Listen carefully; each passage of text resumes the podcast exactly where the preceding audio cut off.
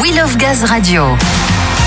Jeudi 15 juillet, bonjour à toutes et à tous, salut Léa. Bonjour les gaziers, les gazières et Ludo, bonjour tout le monde. Bienvenue dans le troisième best-of de votre radio, le meilleur de la saison de votre émission 100% GRDF.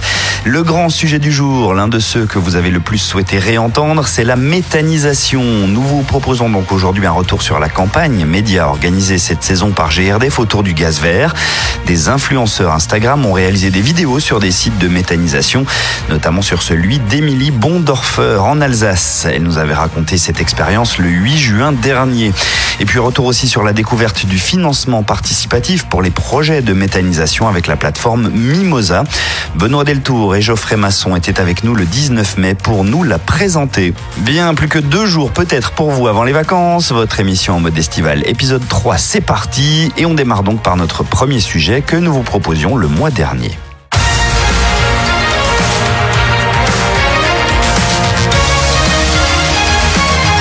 Savez certainement, depuis quelques semaines, GRDF mène une grande campagne de communication pour faire découvrir le gaz vert au plus grand nombre.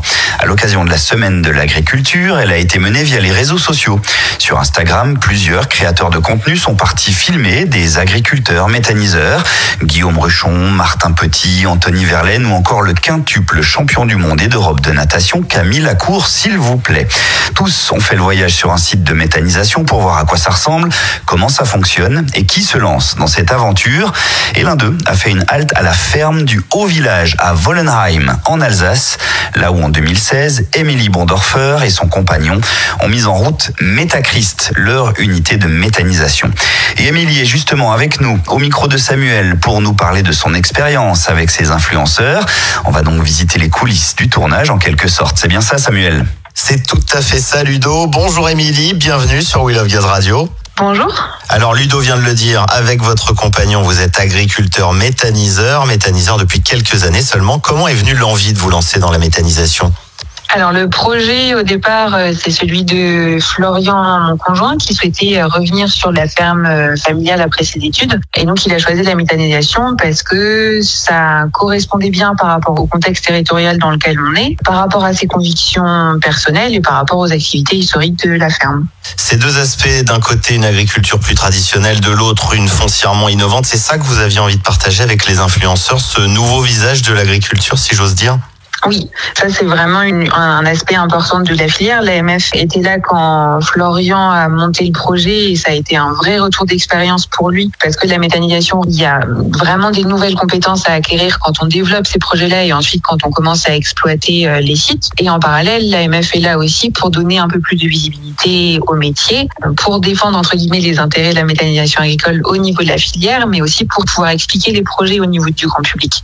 Alors justement, avec ces influenceurs enquêteurs, ça s'est passé comment? Vous aviez une appréhension à l'idée de ce tournage, de l'impact que ça aurait? Alors ça s'est vraiment très bien passé, euh, de l'appréhension pas du tout, mais plus de la curiosité, parce que c'est vrai que c'est des métiers avec lesquels on n'est pas du tout familier. Hein. Une journée de tournage comme ça à la ferme ou sur l'unité de méthanisation, c'est pas forcément quelque chose qu'on a l'occasion de faire tous les jours. Et c'est vraiment une expérience enrichissante. Et moi j'étais vraiment ravie de pouvoir échanger avec les créateurs de contenu, à la fois sur euh, leur métier, d'en savoir un petit peu plus, mais aussi pour pouvoir leur présenter notre activité et les projets qu'on peut avoir sur la ferme. Et comment ça s'est passé l'échange avec eux? Ils étaient déjà impliqués dans le principe de transition énergétique, de développement de la métallisation, ils connaissaient ou ils découvraient complètement? Ils découvraient complètement. Et je trouve que c'était encore plus intéressant parce que des personnes qui connaissent on va dire l'impact que peut avoir la méthanisation dans le cadre de la transition énergétique ou d'une création d'économie circulaire par un projet, on a l'occasion d'en croiser dans la filière, on a nos collègues au sein de l'AMF, on a l'occasion de pouvoir échanger avec différentes personnes, mais du coup de pouvoir échanger avec des personnes qui ont déjà une affinité au départ pour ces sujets de lutte contre le changement climatique, de développement durable, mais qui connaissent pas du tout le métier, c'est vraiment intéressant parce que du coup, c'est un échange qui est complètement pertinent pour aller toucher un plus grand public qui, pareil, n'a pas forcément de connaissances sur le métier d'agriculteur méthaniseur. Donc ce tournage, ça a été la possibilité d'échanger avec des gens concernés, curieux. C'est de plus en plus le cas pour notre génération et celle qui arrive, ça c'est rassurant. Vous le ressentez globalement, cet intérêt pour ce que vous faites et l'importance de la communication et l'implication de partenaires comme GRDF Ouais, il y a vraiment de la curiosité. C'est vrai que hum, la méthanisation commence à prendre de l'ampleur. On voit de plus en plus de projets qui se développent. Et c'est vrai que quand on cherche sur Internet, on peut un peu euh, trouver euh, tout et n'importe quoi. Et ce qui nous paraît important au départ, c'est déjà de faire ce travail-là, de communiquer, d'expliquer ce qu'on fait, de pouvoir expliquer nos décisions, de donner de la transparence par rapport à nos sites, parce que c'est pas forcément des choses qui sont très faciles à imaginer quand on n'est pas du milieu. Et après, le soutien de partenaires comme GRDF est évidemment important. Ça nous paraît essentiel pour la réussite de la filière méthanisation que tous les acteurs se mobilisent pour communiquer. Non seulement du coup pour la réussite de la filière, mais aussi pour atteindre les objectifs en termes de transition énergétique, d'économie circulaire, de lutte contre le changement climatique, etc. Donc le soutien de partenaires comme GRDF est évidemment le bienvenu. Cet accueil, ce partage, c'est donc une expérience que vous êtes prête à refaire dès demain? Oui, complètement. Écoutez, on peut déjà inviter tous ceux qui souhaitent visiter votre ferme et découvrir l'unité de méthanisation Métachrist à passer par votre site fermeduhauvillage.com. Ils seront très bien reçus. Émilie, merci beaucoup pour votre accueil. Avec plaisir. We Love Gaz Radio. Le meilleur de cette saison 100% GRDF sur votre radio se poursuit. Nous parlons aujourd'hui méthanisation. Voilà donc le second sujet que vous avez sollicité, celui dans lequel nous vous présentions Mimosa. C'était en mai dernier, écoutez. Poursuivons cette émission consacrée au financement participatif. On va retrouver les accompagnateurs de son projet. Benoît Deltour, ingénieur d'affaires gaz vert à la direction commerciale Nord-Ouest et Geoffrey Masson, responsable énergie renouvelable de la plateforme Mimosa. Bonjour messieurs. Bonjour. Soyez les bienvenus sur We Love Gaz Radio. Samuel, je crois que tu vas questionner nos invités justement sur ce principe de crowdfunding. Oui, Ludo, et pour commencer, je vais me tourner vers Geoffrey Masson. Parlez-nous de Mimosa. Qu'est-ce que c'est? Comment ça fonctionne?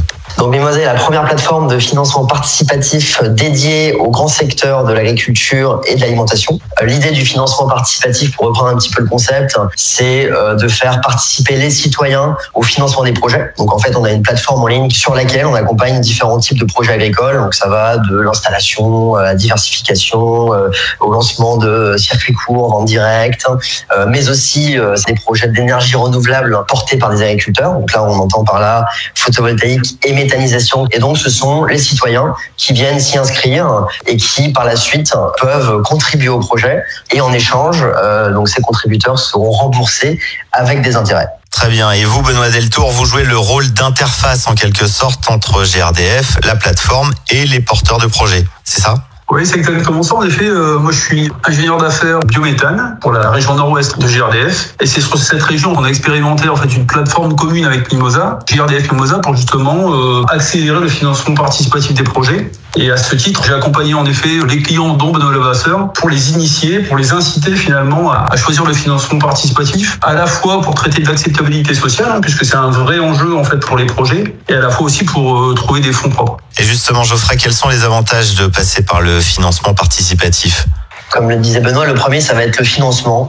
Le deuxième pilier va concerner euh, l'acceptabilité des projets euh, au sein des territoires euh, sur lesquels ils voient le jour. Et la troisième chose, c'est qu'on va pouvoir segmenter la collecte en différentes phases et on pourra très bien ouvrir dans un premier temps des phases privilégiées qui seront dédiées au territoire, la communauté de communes, le département, euh, etc. Et enfin, c'est le fait de se servir de cet outil de financement participatif pour aussi intégrer tous les acteurs qui vont euh, accompagner le porteur de projet euh, durant toute la partie développement, construction et exploitation du site. Donc par exemple, euh, partenaires techniques sur la partie process méthanisation et épuration du gaz. Pourquoi pas le gazier sur qui il va se raccorder pour l'injection de son gaz.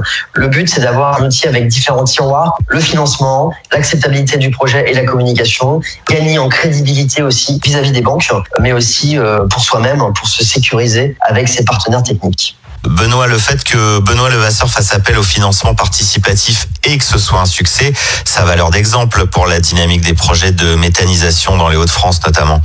Exactement, ouais, parce que c'est vrai qu'il y a une réelle dynamique. Hein, on voit qu'on est vraiment sur une exponentielle. C'est d'autant plus important que Benoît Levasseur, en fait, c'est une figure de la méthanisation.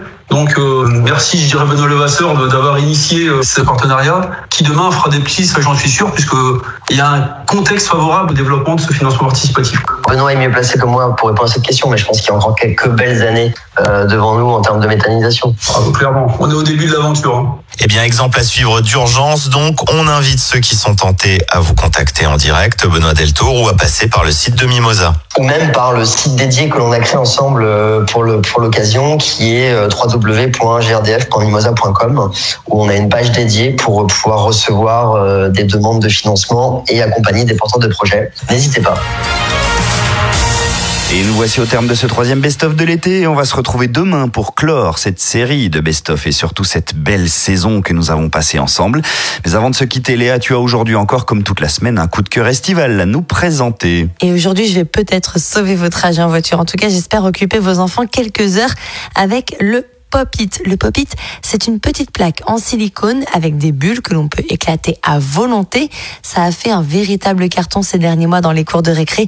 Les enfants le connaissent. En gros, ces petites plaques en silicone sont très colorées. Ça fait même travailler la motricité fine. Ça apprend à compter parce qu'il y a des stratégies que l'on peut faire. Bref, c'est hyper sympa. Ça va les occuper, j'en suis sûre. Commandez-le, le Merci Léa, merci à tous pour votre écoute. Bonne journée tout le monde et à demain. Bonne journée à toi Ludo, salut tout le monde et à demain pour la DER. Portez-vous bien. We Love Gaz Radio.